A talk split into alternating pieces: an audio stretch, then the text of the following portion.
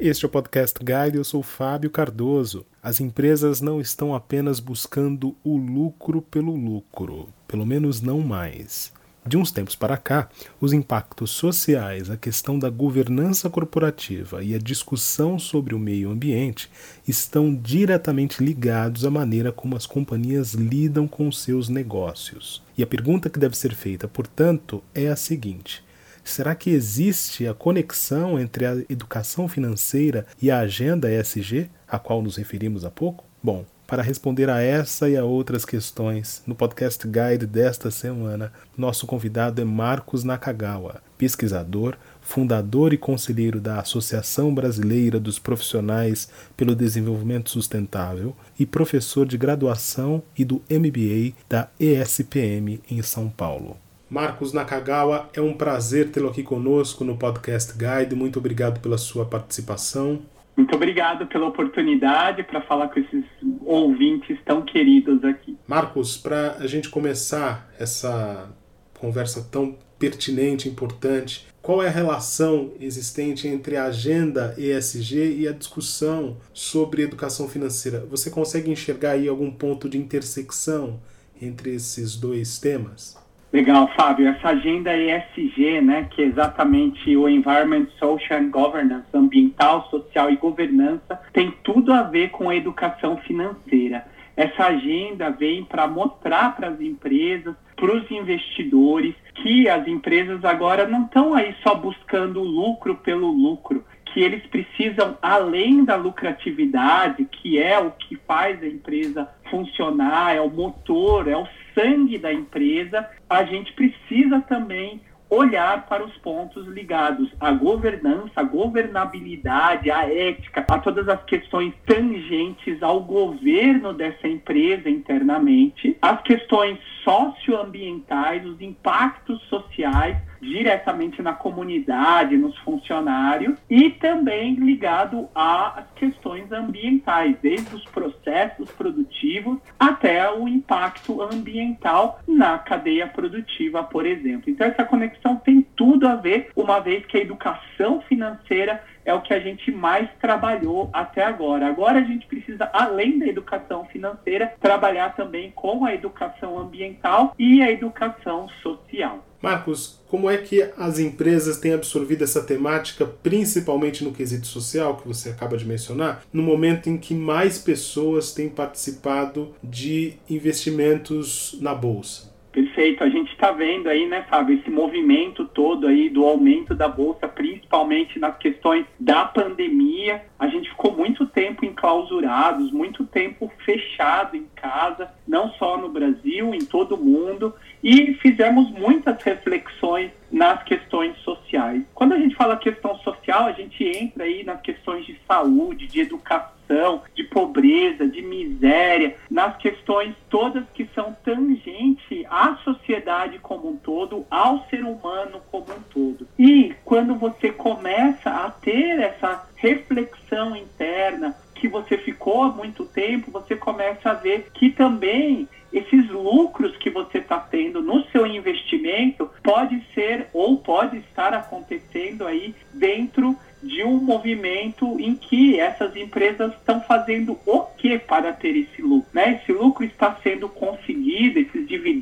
essas ações que crescem estão sendo e conseguidas à base do que? À base de muito suor, a base de muito sangue, a base de pessoas que estão sofrendo. Então, essa reflexão toda no quesito social foi muito importante. Dentro das empresas ainda tem muita gente questionando as questões dos próprios funcionários. Né, esses funcionários que eles estão sendo inclusivos, eles estão sendo diversos, e aí a gente entra até na temática ligada aí à diversidade, à mulher, à questão dos negros, as pessoas com deficiência, e aí, será que você quer investir numa empresa que tem os seus dividendos bons, porém continua participando de um padrão não inclusivo, um padrão não diverso, ou seja, o seu dinheiro que você coloca naquele investimento, naquela empresa, está a serviço de uma crença, de um propósito que diariamente você não acredita, você não posta e você tenta combater. Então o link absorvido aí está exatamente nos quesitos sociais com os investidores da Bolsa. Existem é, momentos em que o discurso parece bastante alinhado, Marcos, usando as palavras certas e listando as boas práticas. Ainda assim, como é que o público pode perceber que se trata de uma ação de relações públicas apenas e não de envolvimento verdadeiro? Tem como identificar isso? Fábio. Essa é a grande questão agora, né? A questão até evolutiva aí do ESG, das prestações de contas das empresas. A gente estava muito acostumado, principalmente aí o pessoal de relações com investidores dentro das grandes empresas, todos esses grupos né, de investimentos, acompanhando as empresas via notícias, via os vários sites aí ligados à área financeira e colocavam esses pontos sociais e ambientais como riscos. Agora, cada vez mais, as empresas precisam ter uma transparência maior, as empresas precisam colocar a sua à disposição nas suas mídias sociais, nos seus sites oficiais, por meio de educação e influenciadores, levar essas informações para as pessoas que estão trabalhando com essas questões e aí o público começa a buscar informações que não sejam puramente econômicas.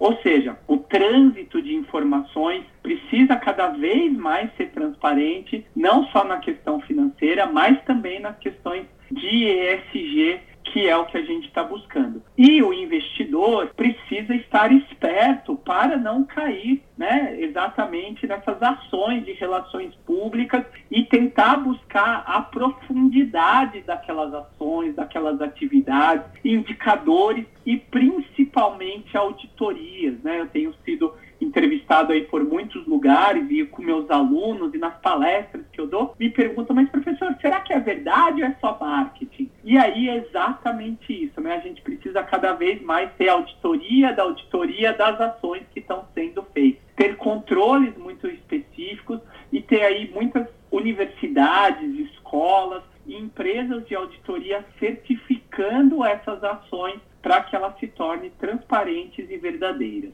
Marcos, é possível acreditar que a agenda ESG seja aspiracional? Eu pergunto isso porque existe o fato de que algumas companhias eh, estão escalando celebridades e influenciadores, como você aventou numa resposta agora há pouco, como embaixadores dos seus comitês de governança. A gente pode pensar nessa dinâmica aspiracional para motivar e engajar sociedade e mais, né?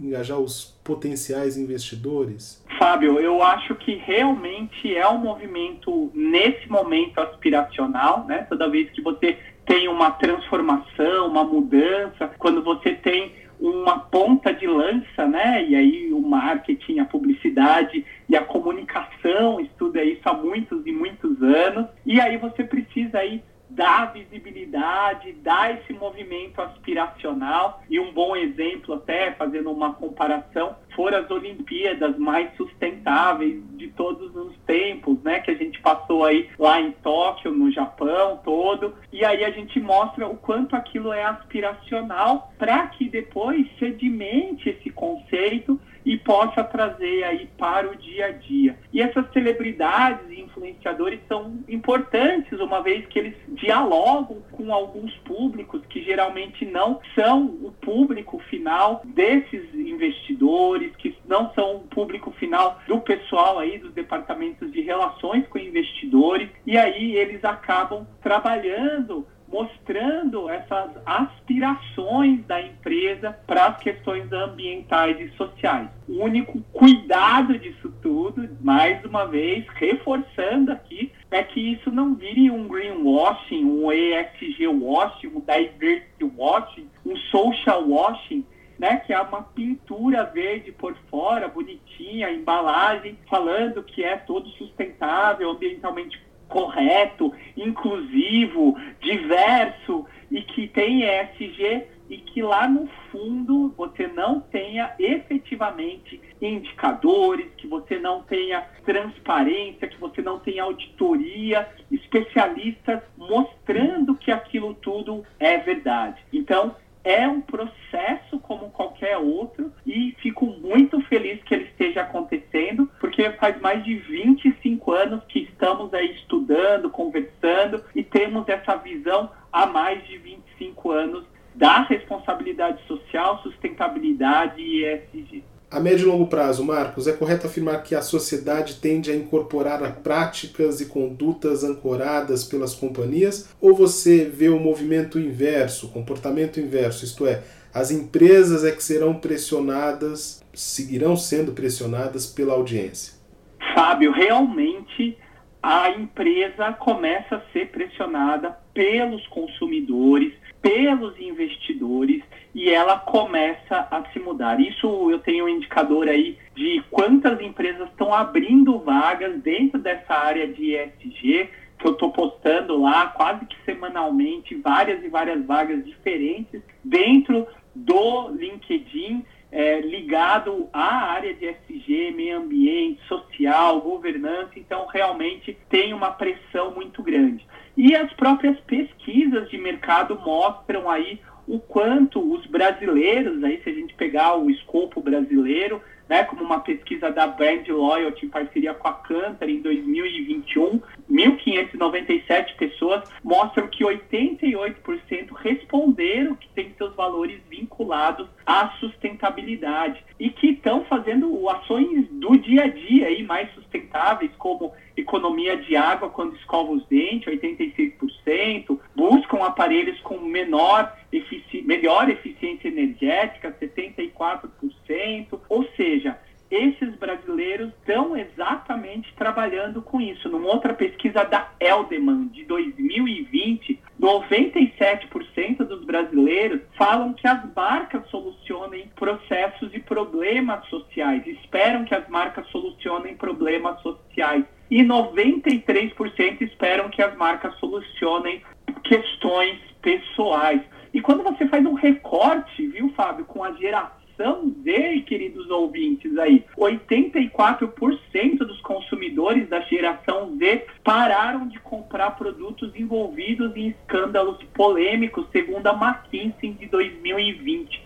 Ou seja, realmente o consumidor está mais atento ao que as empresas estão fazendo e aí eles estão beneficiando ou não essas empresas. E a questão de investimento tange muito essa percepção dos consumidores, até porque se ele não vai querer comprar, talvez ele não queira investir também. A conversa sobre educação financeira no Brasil, Marcos, tem se pautado muito em torno dos perfis dos investidores e de suas potencialidades e possibilidades, tendo em vista os seus recursos financeiros. A discussão muitas vezes gira em torno do uso racional do dinheiro, das escolhas mais conscientes. Pensando na temática do Brasil especificamente, é possível que a agenda ESG passe a atacar, vamos utilizar esse termo entre aspas, também o público que sofre para conseguir guardar os seus recursos, quer dizer, com aconselhamento para mostrar o quanto é possível ter uma relação mais saudável e menos dolorosa com o dinheiro, por exemplo?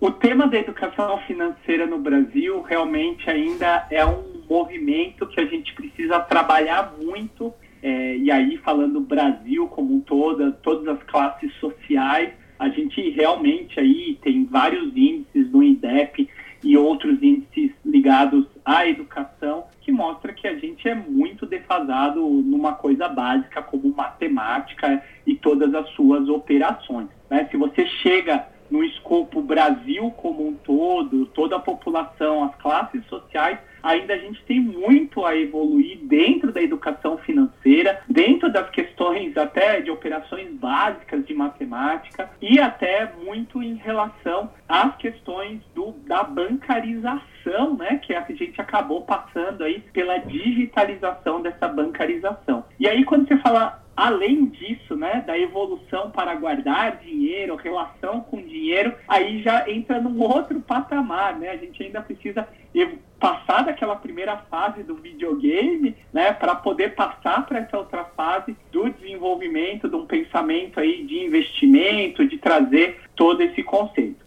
Isso falando todas as classes sociais. Se você chega numa classe mais favorecida ou do topo da pirâmide, aí sim a gente tem um público que começa a ser mais consciente com o uso dos seus recursos. Se você faz um recorte por gerações, várias pesquisas e, e, reportagens mostrando aí que essa geração Z, né, já tem aí outras prioridades que não é comprar uma casa, que não é ter posse, e, se, e sim ter experiências e para ter essas experiências eles precisam ter investimentos e os recursos guardados para isso. Isso também tem várias pesquisas mostrando o quanto essa geração Z também está buscando aí as bolsas. Isso eu vejo diariamente aí com os meus alunos da graduação, na pós-graduação. E aí a gente realmente começa a entender o quanto dolorosa é menos a gente tem essa relação com o dinheiro. Outro bom indicador que a gente vê também é o quanto esses gurus aí de investimentos, essas pessoas que ensinam via YouTube, Instagram, até no TikTok, já tem gente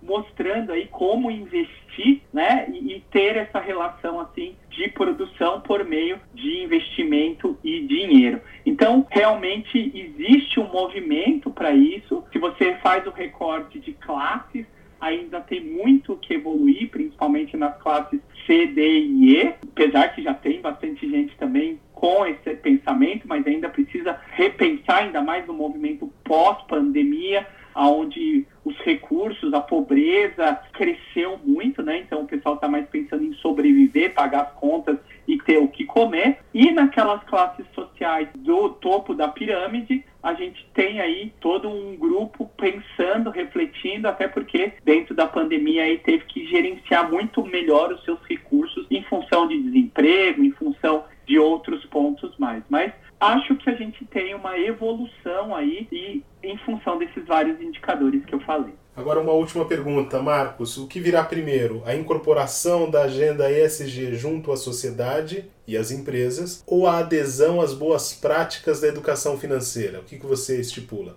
Fábio, eu acho que tem que ser os dois ao mesmo tempo, né? Eu tenho que crer como um bom professor, uma pessoa visionária aí, que quer o melhor para o nosso país, que está mais de 25 anos trabalhando com essas temáticas, que a educação financeira tenha junto com ela também a educação ligada à agenda ESG e que elas caminhem junto, né? Que o, a educação financeira com investidores, com as pessoas de todas as classes sociais, ao mesmo tempo que a gente está vendo aí trabalhe também com a agenda ESG e que a gente possa tomar nossa decisões financeiras, de investimento, de compra, de consumo, também ligadas às questões ambientais e sociais, porque cada vez mais urge o um movimento em que a gente precisa realmente não comprar só para o uso, mas comprar também para o impacto positivo ambiental, para o impacto positivo social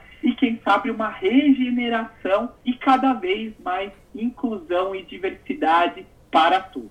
Marcos Nakagawa, foi um prazer tê-lo aqui conosco no Podcast Guide. Muito obrigado pela sua participação. Fábio, muito obrigado aí. Vidas mais sustentáveis, dias mais sustentáveis a todos os ouvintes aqui desse podcast. Esta foi mais uma edição do Podcast Guide. A nossa lista completa de entrevistas está disponível no Apple Podcasts, no Deezer, no Google Podcasts, no SoundCloud e no Spotify. E no aplicativo O Guia Financeiro, além dos nossos podcasts, você encontra muito mais conteúdo sobre o mundo da economia em diversos formatos.